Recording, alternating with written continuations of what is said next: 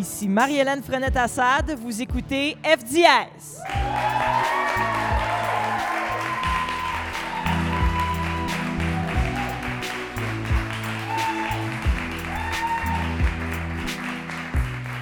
Pour le huitième épisode d'F dièse, nous, sommes, nous enregistrons devant public dans le cadre du festival Transistor d'automne. Et ce soir, on reçoit Lydia Kepinski. Merci d'être là, Lydia. Merci pour l'invitation. Yeah. Lydia, à F dièse, je pose toujours la même question pour commencer. Est-ce qu'on est à Ottawa? Ben ça, c'est, je vais te répondre tout de suite. on est à Gatineau, dans le secteur. Hall. Puis, tu sais, il y a un petit ruisseau ici, là. Ben, il y a surtout une controverse. Ben voyons donc, vas-y donc. Parce que moi, des fois, je me fais dire qu'ici, on est à Hull. Ouais. Puis des fois, je me fais dire qu'on est à Gatineau. Fait que là, moi, je suis mêlée, mêlée, là. Alors, pour des gens, ben voilà. Donc, pour les gens comme, euh, comme moi qui sont nés euh, il y a quand même longtemps, nous, on a grandi, il y avait, trop- il y avait plusieurs villes. Et puis, euh, les gens de Hull, les gens d'Elmer, les gens de Gatineau, même Buckingham, c'était comme la, la, la guerre. On s'aimait pas entre nous autres. Puis, à un moment donné, euh, Louise Arel a décidé qu'on allait être fusionnés. Fait qu'il a fallu qu'on commence à s'aimer et que le nom, on n'a pas choisi le nom non plus, ça allait Hmm. s'appeler Gatineau. Et les gens de Hull ont encore... Quelle année, ça, que ça? 2002, 4? OK, c'est récent. 2002, me semble. C'est Voilà. pour ça que c'est un sujet sensible, là. ça Ben, à un moment donné, il va falloir qu'on en revienne aussi, Ah ouais. je pense. Moi, je le vois comme ça. J'ai comme habitué, puis comme la ville de Gatineau est un partenaire important de Transistor, ben des fois, je me dis... Ah, mais finalement, j'ai rien contre, là, la ville de Gatineau. En fait, là. c'est quoi? C'est souvent les gens, souvent les gens qui viennent de l'Outaouais, qui sont partis dans ces années-là, vivent à Montréal. Ils reviennent, puis ils n'ont pas encore digéré ça. Nous, on est passé euh, à autre chose. Mais tu as raison, c'est encore une controverse. Donc, officiellement, on est à Hull, ici. On est dans- non, plus seulement là, on est dans le vieux, on est dans le VH. Donc, euh, voilà. Bienvenue. Bienvenue euh, Dans le VH. Voilà. Ça vient d'ici, la sauce VH, c'est ça? Exactement. On est Je au niveau savais. sauce, là, en Outaouais, c'est du rabat. Ah, OK. je te dirais. OK. Exact. La capitale de la sauce, Hull. Ah, OK, OK. Voilà. Euh, écoute, je pose toujours la même question à FDS. Euh, pour commencer, puis là, ben, tu m'as devancé, mais c'est parfait. Tu as fait de la route pour venir ici, aujourd'hui? Ah oui, je me suis pas téléportée, là. Non, J'ai dû faire de la route, là. en van? Qu'est-ce que vous avez écouté dans la van, ton groupe et toi, pour vous en venir ici? Euh, c'est, euh, c'est une vieille vanne. Fait qu'on n'a pas de, on n'a pas de, de, de, de, de jack là, pour mettre ouais. de la musique. Fait qu'on écoute euh, la radio. Oh. Puis euh, c'est drôle parce que justement, je me disais, les seuls contextes où est-ce que j'écoute la radio, c'est quand je vais à l'épicerie puis quand je suis dans cette merveilleuse vanne. puis euh, c'est ça, c'est une drôle d'expérience quand t'écoutes jamais la radio, là, quand t'es habitué de choisir ta musique tout le temps. C'est là qu'on se rend compte que, ouais, c'est plate, man. Je comprends pas pourquoi il y a des gens qui font ça. Il n'y a pas une belle découverte, là, toi, là. là Non, non, c'est comme on, on- on a l'option euh, de scanner tout, Ouais. de- d'explorer. Ouais. Là, t'écoutes trois secondes de chaque poste. Tabarnouche, ça fait dur! oh my god, on n'est pas capable de toffer un poste 30 secondes. C'est l'enfer. On est cette euh, génération-là, peut-être aussi des gens qu'on on doit choisir tout le temps. On peut pas se faire imposer la musique ou euh, quoi que ce soit. En tout cas. Euh, Lisa, tu as sorti un album euh, le 1er juin, de- 1er juin dernier. 1er juin, Je recommence. c'est euh, par rapport. ouais, s'appelle légalisation 1er du juin. pot. Exact. C'est ça, moi, c'était ma fenêtre d'opportunité. là. Je me suis dit, là, je sors mon album 1er, 1er juin. Donc, 1er juin, comme tu viens de le dire, tu as fait quand même quelques spectacles depuis quand même pas mal. Tu as tourné cet été? Ouais, Avec? quand même, vraiment. D'ailleurs, il est vraiment temps que l'été finisse. Là. Je sais pas si tu as vu mes sandales. Là. Ça, c'est tes sandales de genre, spectacle? euh, c'est fini l'été. J'aimerais ça que ça finisse. Moi, j'ai pas le budget là, pour un deuxième été. Là. Ben, on a des contacts à la ville de Gatineau. Probablement qu'on pourrait fin- faire finir l'été assez vite, si tu veux. Ah, ben, c'est ça. euh, finalement, la ville, il vous donne euh, beaucoup. Là. On se donne mutuellement. OK, euh, ouais. vous donnez, vous donnez. ouais, ouais. Euh, euh, ces chansons-là de l'album. Comment après quelques spectacles, comment est-ce que tu trouves qu'ils se comportent sur scène? Comment le transfert entre chansons sur un album et chansons sur scène, ça s'est passé? Euh, ben, je pense qu'il y a comme un mini deuil à faire qui est euh, le suivant. C'est qu'on peut pas reproduire exactement ce qu'on a fait euh, sur l'album sur scène. Puis c'est une autre, c'est comme, c'est comme un peu une autre œuvre. C'est un spectacle de musique, c'est pas la même chose qu'un album de musique qu'on peut écouter. Puis, euh, puis je pense que ce deuil-là, il, a- il a fallu le faire. Puis moi, ça a passé par, euh, tu sais, mettons, euh, en studio, c'est moi qui ai fait tout- toutes les tracks de Git de, de l'album. Puis là, en show, j'étais comme, mais j'ai pas envie de faire ça, tu sais. Tu voulais, que- tu voulais pas toutes les jouer. Ben, c'est-à-dire qu'il Mais fallait je, que je voulais pas que ma être 15. Ben, c'est ça, je veux pas que l'essentiel de ma performance, ce soit juste comme être dans mon coin puis jouer de la guitare. Parce Ok. que quand t'es en studio, c'est ça que tu fais. T'es dans ton coin, tu joues comme 75 takes de guitare, puis là, Blaze, il prend comme les 3-4 meilleurs, puis là, il est blend, puis là, il émet, puis là, c'est comme... Mhm. C'est ça, tu un album, c'est comme un collage avec comme 45 milliards de couches. Puis en live, on est obligé de tout faire en simultané, fait qu'on peut pas faire reproduire tout. Ça, ça veut dire que tu sais, ta, ta track de guide, ben, il y a quelqu'un d'autre qui l'a fait. Puis peut-être même si c'est un excellent musicien, mais c'est pas tout à fait ça. Ou Mais c'est ça, mais ça fait- fait? partie du, du, Exact. du deuil, tu sais, puis c'est comme, c'est vraiment correct. Puis j'ai décidé d'engager un guitariste pour qu'il prenne la majorité de ce que je fais à Git normalement, ben, tu sais, que j'ai fait dans l'album, pour que je puisse me concentrer sur comme livrer les textes, puis le, faire le spectacle euh, encore. là. Ton album, c'est aussi un livre euh, qu'on peut se procurer. C'est un CD livre. C'est des livres. C'est du jamais vu. Ben non. Sinon, mais pour vrai, ça n'existe pas. Mais moi, j'en avais un Peter Pan de même quand j'étais Ok, ça petite. existait. Non, mais ça existait avant. Mhm. On, avait, on appelle ça un livre audio. Mais c'est assez formidable et non seulement euh, c'est un bel objet, que je m'excuse d'avoir échappé à terre, mais euh, tu, tu, vas raconter des fois l'histoire des chansons aussi Ouais. beaucoup. Euh, Est-ce que ça veut dire qu'une fois sur scène, tu as déjà dit beaucoup? Est-ce que tu sens qu'il te reste comme... Est-ce que tu redis un peu les mêmes choses? Est-ce que tu sens qu'il y a comme un... Euh, faut que tu recommences un autre... euh, Non, je vais pas tant là-dedans en, en spectacle. Je- ça m'énerve expliquer les chansons.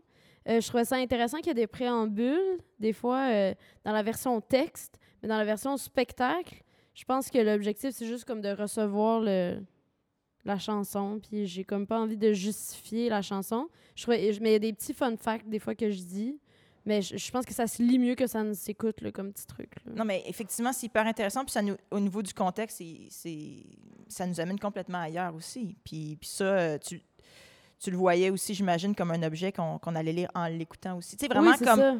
Tu sais, comme il y a des notes de bas de page. C'est sûr Ouais. que je vais pas arrêter une chanson pour faire deux. À la fin de Mhm. la chanson, je vais dire deux, blablabla. Non, non, non. serait bizarre. Effectivement.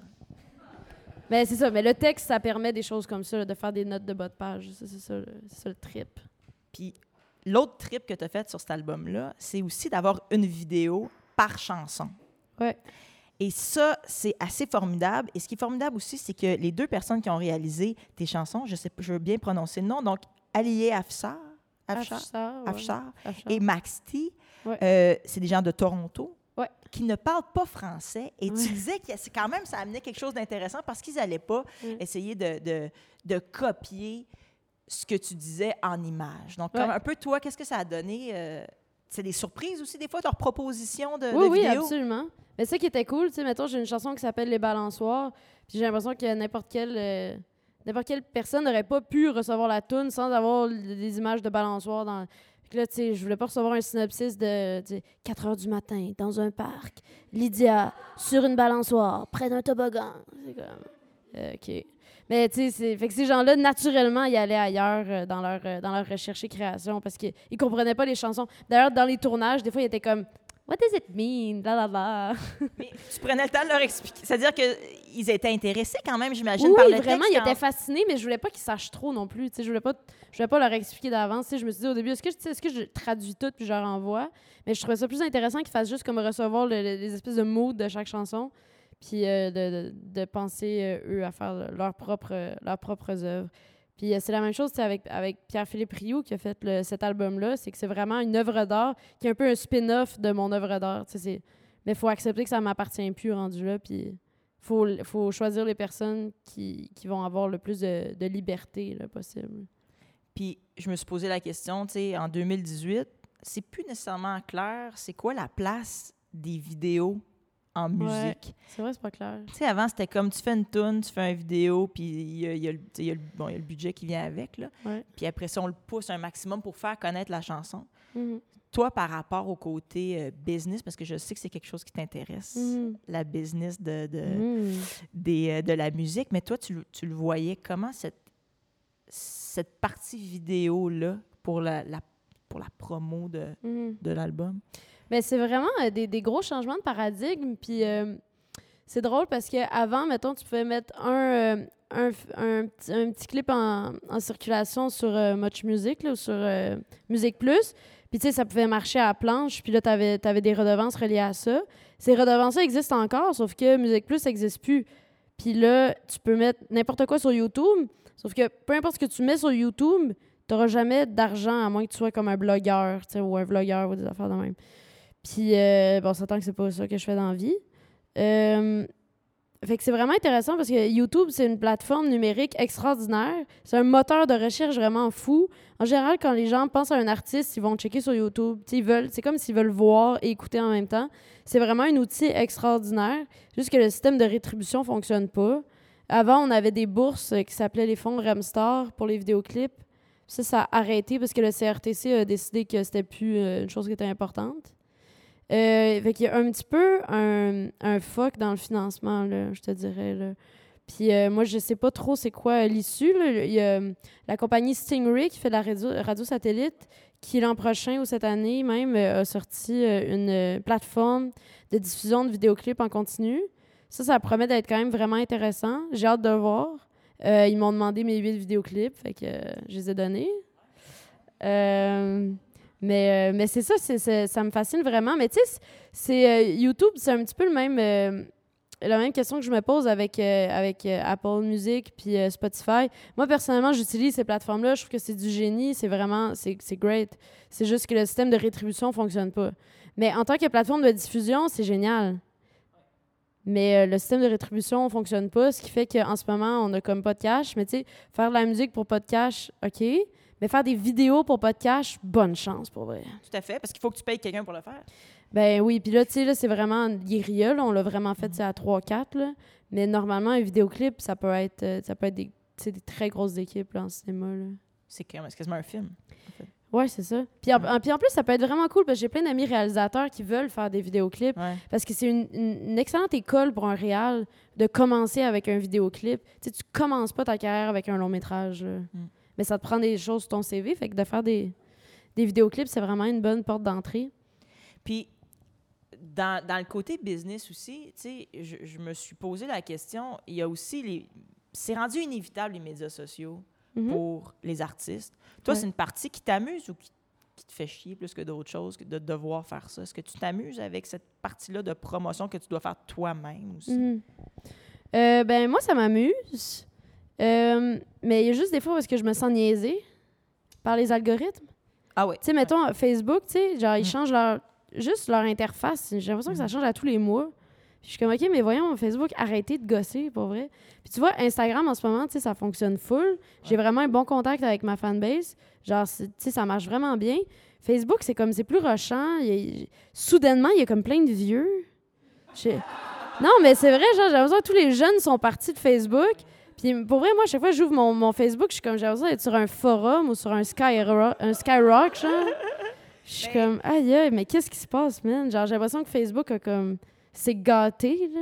C'est comme un moment où, tu sais, les, les, les cousins, cousines, ils, ils viennent plus au souper de famille, puis on est rendu assis tout seul avec les vieux euh, Ouais. à la table. C'est comme, c'est moins, c'est plus ce que c'était. Ouais, genre, c'est ça. Ouais.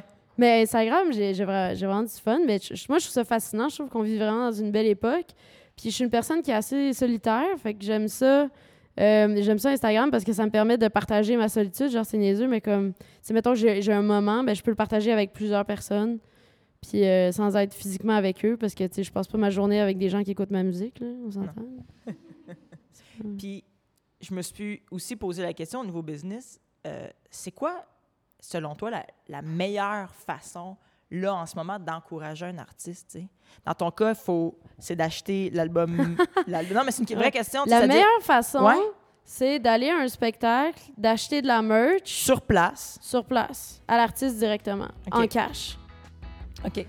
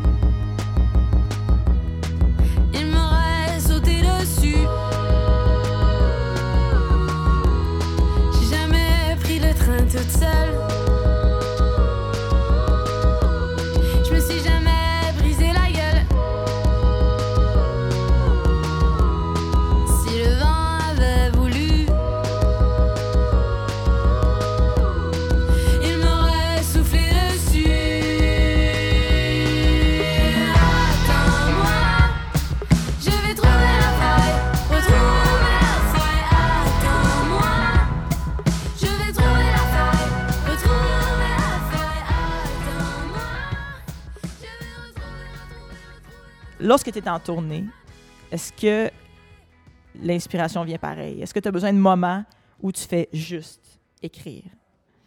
Euh, avant, je disais que non. Mais euh, je pense que c'est parce que j'étais moins occupée. euh. là, maintenant, je suis plus occupée. Là, ça, s'en vient comme, OK, là, ce serait le fun de prendre un petit... Je l'ai fait, là, prendre 3-4 jours dans un, dans un chalet, puis c'était comme... J'avais tout le temps des appels, fallait que j'envoie des courriels, blablabla. Tu sais, je trouve ça très dur de, de unplugger tout. C'est comme si tout le monde s'attend à ce que tu sois... euh, euh, tu sois euh, Disponible. disponible tout le temps, tu sais. Ouais. Fait que ça, je trouve ça dur. Je trouve que une, critique que j'aurais de faire de notre civilisation actuelle, c'est que je trouve ça très difficile d'assumer le fait de ne pas être rejoignable.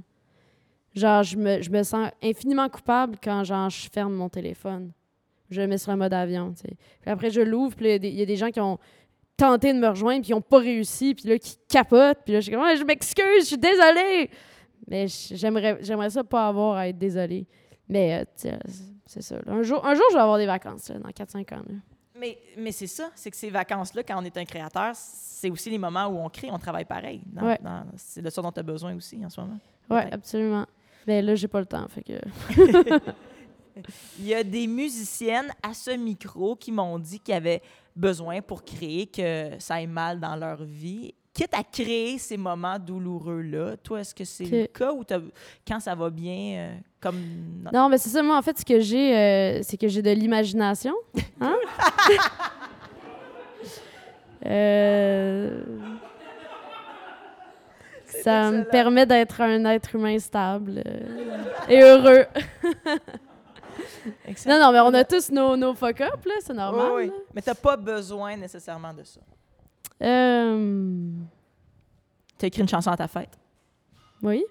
Mais moi, je pense que n'importe quelle situation peut être un terreau fertile à la création. euh. J'ai pas, j'ai pas besoin de m'auto-flageller euh, émotionnellement. là. pour que ça fonctionne. Non, c'est ça. Euh, aussi, moi, en, en faisant euh, beaucoup de, de recherches sur toi dans, dans les dernières semaines aussi, euh, je pas stalké, là, mais c'est juste qu'il fallait que je me prépare, tu sais. Euh, J'écoutais beaucoup de vidéos de toi, puis je suis tombée sur des trucs, tu sais, comme la chanson « M'attends-tu? Mhm. où tu t'accompagnes à la bass toute seule dans, ce- dans un clip que j'ai vu, avec un, tu sais, même avec un capot euh, tu sais, assez haut aussi. Ouais, là, ouais. Puis sur papier, ce setup-là, tu sais, on y penserait pas nécessairement. Ouais, tu sais ouais. Toi, cette partie-là, composition, tu te, tu te donnes le droit d'essayer des trucs, euh, tu changes d'instrument. euh, au niveau musical, quand tu veux créer quelque chose, tu- cette chanson-là, tu l'avais écrite à la basse ou tu sais, c'est assez rare Ouais, qu'on écrit ouais, à la ouais. basse. Mais en fait, le secret, c'est que je suis pas bassiste. ouais. C'est juste ça. un bassiste ferait pas ça. Non, c'est ça. Puis c'est la même chose avec la guitare. Je suis pas une guitariste, là. Fait que les idées que j'ai à la guitare, c'est pas des idées de guitariste, c'est des idées de quelqu'un qui sait pas jouer de la guitare. Fait que c'est pour ça, tu sais, que je, je pense euh, outside of the box, c'est juste que j'en ai pas de boîte. fait que là, à partir de ça, euh, l'avenir m'appartient, hein. C'est le cas de le dire. Mais parlant d'avenir, je t'ai entendu dire, tu sais, on est la, la génération pas de budget. Ouais. ça dépend, là. Je veux dire, les hommes préhistoriques avaient probablement moins de budget que nous autres, là. On s'entend, là. Ouais, vu de même. Mais toi, comment t'envisages ton avenir de musicienne dans cette, euh, pa- dans cette perspective-là du Ben, à date, je te dirais que ça va bien. Euh, je pense pas que c'est optimal, mais quand je regarde autour de moi, euh, je pense que j'ai vraiment une meilleure situation que les, les jeunes de mon âge. Là. Qui vont, qu'est-ce que tu veux dire? Dans, Ben, dans- qui sont font de la musique. Ah, Mettons, euh, tu sais, des fois, je pense à qu'aurait été ma vie si j'avais été signée dans un gros label vraiment tôt. Hmm. Parce que j'ai fait euh, cégep au spec- en spectacle là, quand j'étais au cégep. Ouais. Puis je me rappelle qu'à un moment qu'à un moment donné, il y a une fille d'un gros label qui m'a donné son courriel puis qui a dit euh, Envoie-moi tes tunes euh, la semaine prochaine, on se fait un meeting, blablabla. Puis elle, elle m'avait écrit son email, puis euh, je l'avais juste perdu. Fait que, oups! Il s'est comme rien passé, là, puis j'étais allée à l'université, puis tout, puis...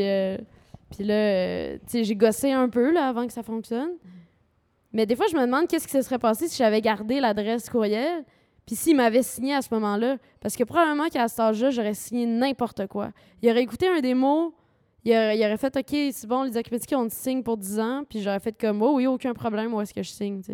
Fait que je pense que d'avoir pu euh, témoigner un peu de ce qui se passait en musique, de comment l'industrie fonctionnait, euh, ça m'a donné les outils euh, pour créer ma propre entreprise, dans le fond.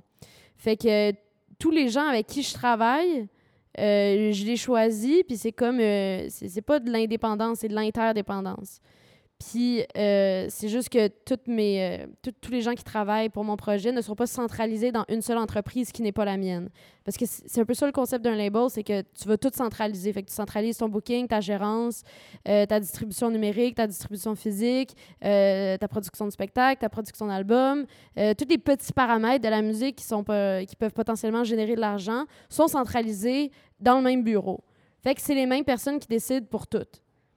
Euh, fait que ça peut, euh, ça peut être très fonctionnel comme forme de travail. C'est juste que dans ce cadre-là, les employés euh, de cette grosse entreprise-là, eux autres, ils, vont être payés à temps plein toute l'année pendant des années, puis cette entreprise-là va subsister pendant des années et des années. Puis ils vont un peu se servir du momentum des bands pour, pour assurer leur pérennité. Puis ça, ça gosse parce que en tant qu'a- qu'artiste, t'as pas le choix. Parce que c'est un peu t'as tout ou t'as rien.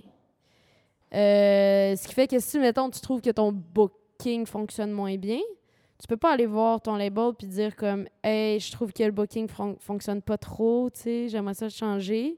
Parce que ça va juste être comme ben votant. Puis ils peuvent, euh, ils peuvent te crisser dehors d'un label. Ou pire, te tabletter. C'est-à-dire qu'ils continuent. Parce que, mettons que je suis un gros label, OK? Selon le nombre de projets que j'ai, je vais avoir une enveloppe gouvernementale qui va être X, OK? Plus j'ai de projets, plus je perçois de l'argent au gouvernemental, OK? Donc, en tant que label, j'ai avantage à avoir des projets le plus possible, puis d'investir le moins d'argent possible dedans. Puis après ça, les labels sont pas tenus de répartir l'argent de manière équitable. C'est leur DA, c'est eux qui décident. Fait qu'ils peuvent avoir plein de bands qui sont là pour, sur papier, générer de l'argent, mais que dans les faits, ils, ingèrent au- ils, ne, ils ne gèrent pas le projet, ils ne, ne mettent pas d'argent dedans, puis le projet, pendant ce temps-là, ils sont juste comme en stand-by. Puis il se passe rien, puis ça, c'est la meilleure façon de comme. Ben, après ça, les bands se tapent des dépressions, puis on se demande pourquoi les artistes sont fuckés. Puis après ça, tu te retrouves, tu es obligé de faire un album de Noël parce que tu as signé ça. Après ça, je pas spectacle. Mais, Comment c'est arrivé? Moi, si je veux faire un album de Noël, je vais faire un, un album de Noël. Mais je vais gagner tout l'argent généré par cet Voilà. album de Noël-là. là. C'est que c'est moi qui prends les risques financiers à date, puis à date, ça fonctionne, tu sais.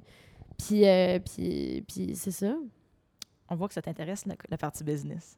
Vraiment. Ben, c'est- ben, c'est que c'est vital. Ouais. Parce que si je, si je fais pas d'argent, je fais pas tu sais. Puis ça, Ouais. c'est- c'est comme... C'est ma maxime, quoi. Mm. Si, non, mais pour vrai, c'est comme. Puis je, je reviens au cinéma. Mettons que je dis, OK, dans mon film, là, il va y avoir euh, trois orignaux. Puis là, t'as comme ton producteur qui vient de voir, ouais, on a checké ça, les orignaux. C'est comme super cher. C'est genre 10 000 piastres par orignal par demi-journée. Puis là, toi, t'es comme, OK, fait que là, t'es face à un choix. Ou j'enlève les orignaux de mon film, ou je m'arrange pour avoir l'argent pour me payer mes orignaux. Fait que moi, c'est ce que je fais. Je fais une structure pour me payer éventuellement une maison, un char, un chien, puis des orignaux. De ma cuisine, du vin d'épicerie, pour griser mon ennui. 9 piastres les litres, ça le prix de ma fuite. Ça met la mine de ma cuisine. J'entrevois mon cœur en ruine. Dans une cage de cartilage entre la boucane et les nuages. De deux poumons fumant de rage. La vinasse nage dans mon œsophage.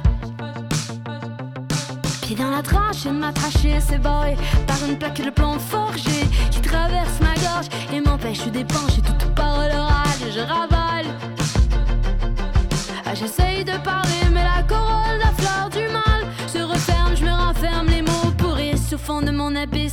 Cherche que dans mon esprit. Donc, on va y aller avec des questions euh, en rafale, euh, Lydia. Donc, tu n'as pas besoin de répondre euh, rapidement, mais je vais poser les questions euh, le plus rapidement que je peux. OK. Une chanson que tu as hâte de faire ce soir. Ah, euh, 360 jours.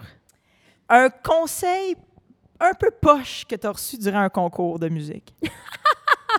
Oh my god, je pourrais t'en dire tellement.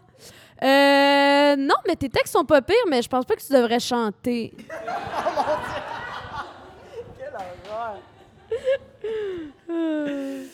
Une chanson qu'on pourrait être surpris que tu aimes. Euh, Désenchanté de Mylène Farmer. Crée, on a des fans. Une artiste féminine dont on parle pas assez ou que tu aimerais nous faire découvrir? Euh, moi, je pense que la, la femme chanteuse qui m'a le plus fait triper dans la vie, c'est la chanteuse de Portiched. Euh, je, je la trouve comme extraordinaire. là. Je trouve ça fou. Un album dont tu te tannes pas? Euh, J'ai un, j'ai un album live de Pink Floyd qui s'appelle Pulse. Ça, j'ai pas mal écouté ça toute ma vie. Puis euh, de- le, le coffret, il y avait comme une petite LED, là, une petite lumière qui flashait de même. Je me rappelle dans, dans le temps que j'avais des, des CD, là, il flashait tout le temps. Puis, Ton accord de guitare préféré? Ah, moi, je suis vraiment euh, la mineure base F. Parfait. On te mon laisse. bag, ouais. Ton setup euh, de prédilection, euh, modèle de guitare, ampli, pédale? Euh, ben, je joue sur. Je joue sur une Jaguar. Ouais. À ne pas confondre avec une Jazzmaster. Ouais. Euh, je suis bien satisfaite. Euh, je joue avec un petit Fender euh, Reverb, quand même, quand même générique, mais j'ai un pedalboard quand même funky. Je suis quand même fan de Octaver, Ouais. de Pog. Puis la Eventide H9 est vraiment cool. Il y a comme une foule d'algorithmes qu'on peut utiliser. Puis je peux gérer chaque paramètre euh, sur mon téléphone ou sur mon, euh, sur mon laptop. Fait que ça, Ah c'est vraiment cool euh, pour pas toujours être en petit bonhomme. Là. Mettons, je suis chez nous, je, je Ouais. gosse des trucs, je peux euh, ajuster mes paramètres debout. c'est vraiment le fun. Un bon conseil qu'on t'a donné. Un bon Dans ta conseil? Hmm, le meilleur conseil que j'ai jamais reçu, là, c'est tu sais qui qui me l'a donné? Non. C'est moi. Ce conseil était le suivant. Fais à ta tête, man.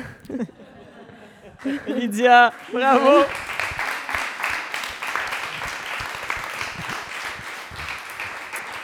Merci. C'est trop bon, on finit là-dessus. Donc, euh, on te souhaite narcissisme des plus aigus. merci beaucoup d'avoir euh, accepté l'invitation et on te souhaite merde pour ce soir. Merci. Salut!